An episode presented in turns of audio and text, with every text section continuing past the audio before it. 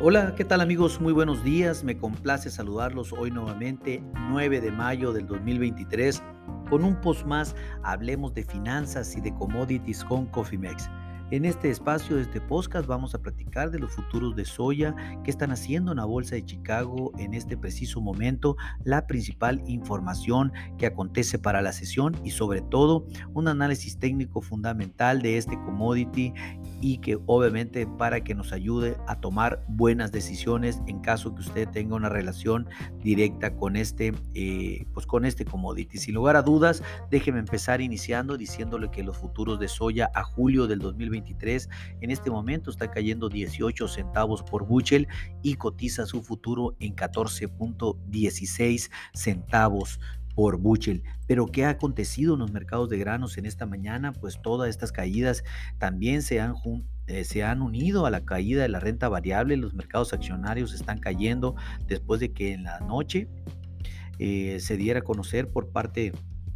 del gobierno chino, una caída en las importaciones chinas que mantiene preocupación sobre el crecimiento económico a nivel mundial. Esto ha arrastrado a todas las bolsas en, el mundo y sobre todo también al tema de la energía, que ya vimos que petróleo cayendo mm, casi un dólar por barril en este momento, lo cual pues obviamente pone mucho eh, en, duda de lo que vaya a acontecer y esto pues afectó a los granos, pero también podríamos indicar que el gran puchón que tuvo eh, la soya fue el reporte de avance de siembra que se presentó al día 7 de mayo, el cual indicó que el 35% del programa estaba sembrado. Esto está por arriba de las expectativas del mercado, por arriba del 19% la semana pasada y por arriba del 21%, que es el promedio de los cinco, de los cinco años anteriores sin lugar a dudas un reporte bajista, no así sin meternos con el tema de la gran producción de soya de Brasil, que ahorita no está jugando en los futuros,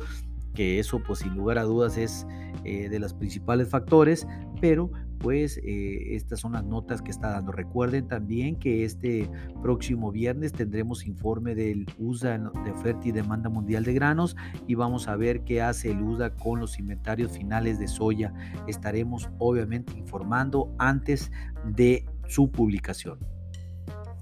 Eh, pues déjenme hablarles que la desaceleración de los volúmenes de importaciones chinos eh, es, es, la nota importante. Esto está haciendo que, que pues cayeron casi un 10% en, eh, esto en relación con el año pasado y a pesar de que eh, a pesar de una sólida cosecha en Brasil eh, esta primavera, pues los ritmos han sido lentos de embarque y ya lo habíamos comentado también porque está congestionado los puertos en, en, este momento en, Brasil, pues debido a que todo mundo quiere ir a comprar productos baratos ahí de los commodities, llámese azúcar, maíz, trigo, sorgo, etcétera, pues realmente los puertos están congestionados y tarde o temprano esto va a tener que emigrar a Estados Unidos por un tema de necesidad logística. Sin embargo, pues ya lo comenté, los futuros están cayendo 18, eh, casi 18 centavos esta semana y pues el gran factor, la desaceleración china, que es de los factores más importantes. Eh, vamos, eh, déjenme comentarles también que eh, tuvimos un reporte de inspección de exportaciones el pasado lunes mediocre en términos generales para los Estados Unidos, lo cual pues todavía sigue pesando en el mercado en estos momentos debido a que no jalan las exportaciones de granos de los Estados Unidos y eso definitivamente tiene en jaque a los futuros también. Las plantas de molienda ahora tienen que esperar a recibir la entrega de soya importada hasta que los inspectores hayan aprobado los envíos. Esto hablando de las cuarentenas que están poniendo las aduanas chinas eh, en espera de que pues obviamente se apruebe esa importación de soya que están haciendo en estos momentos los chinos de, eh, de, Brasil, de lo que está llegando, lo cual pues eso también puede traer un, un, tema de corto plazo, hay que esperar a ver qué pasa, estaremos muy atentos y pues obviamente eh, todos los aspectos y todas las variables afectan los precios y hay que estar evaluando cada uno de ellos. Los mercados también subestimaron la rapidez con la que los agricultores estadounidenses siembran eh, soya, pues ya vimos que el gran avance que hemos tenido, estamos muy por encima de los promedios y estas estimaciones pues obviamente eh, seguro contribuirán a que los agricultores estén luchando ahorita por los acres en los Estados Unidos, si es maíz o soya o trigo, pues realmente va a ser determinante ver qué hace el dato al final del de, eh, periodo de siembra, sobre todo para determinar la superficie final. Se espera una gran cosecha también de, soya en los Estados Unidos y pues esto es información bajista para el mediano y largo plazo. Hablando de los futuros técnicos o los datos técnicos, por así decirlo, perdón, los futuros de soya julio vuelven a un nivel de precios que ya hemos definido como la tierra de nadie. Recuerden este dato que les hemos dicho, eh, este se puede, eh, aquí puede pues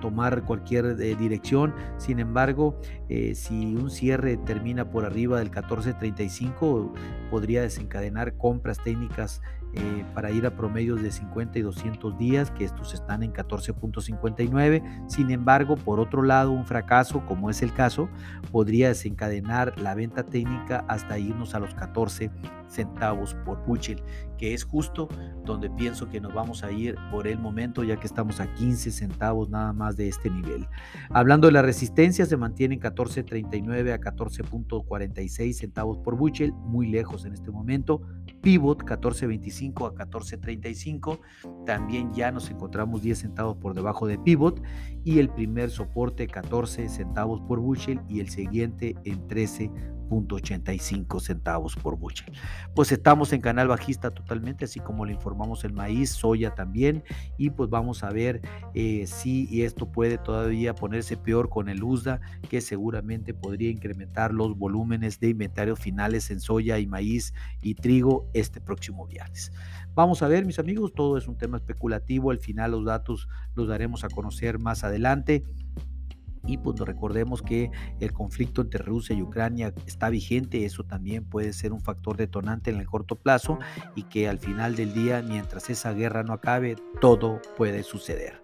Si tiene alguna duda o desean realizar alguna estrategia en administración de riesgos, pónganse en contacto con nosotros en info.cofimex.net o bien por medio de este podcast y con gusto podemos desarrollar un traje a la medida. A nombre de todo el equipo de Cofimex y mío propio José Valenzuela, le doy las gracias por su atención y le recuerdo que lo peor es no hacer nada. Pasen un hermoso día. Hasta luego.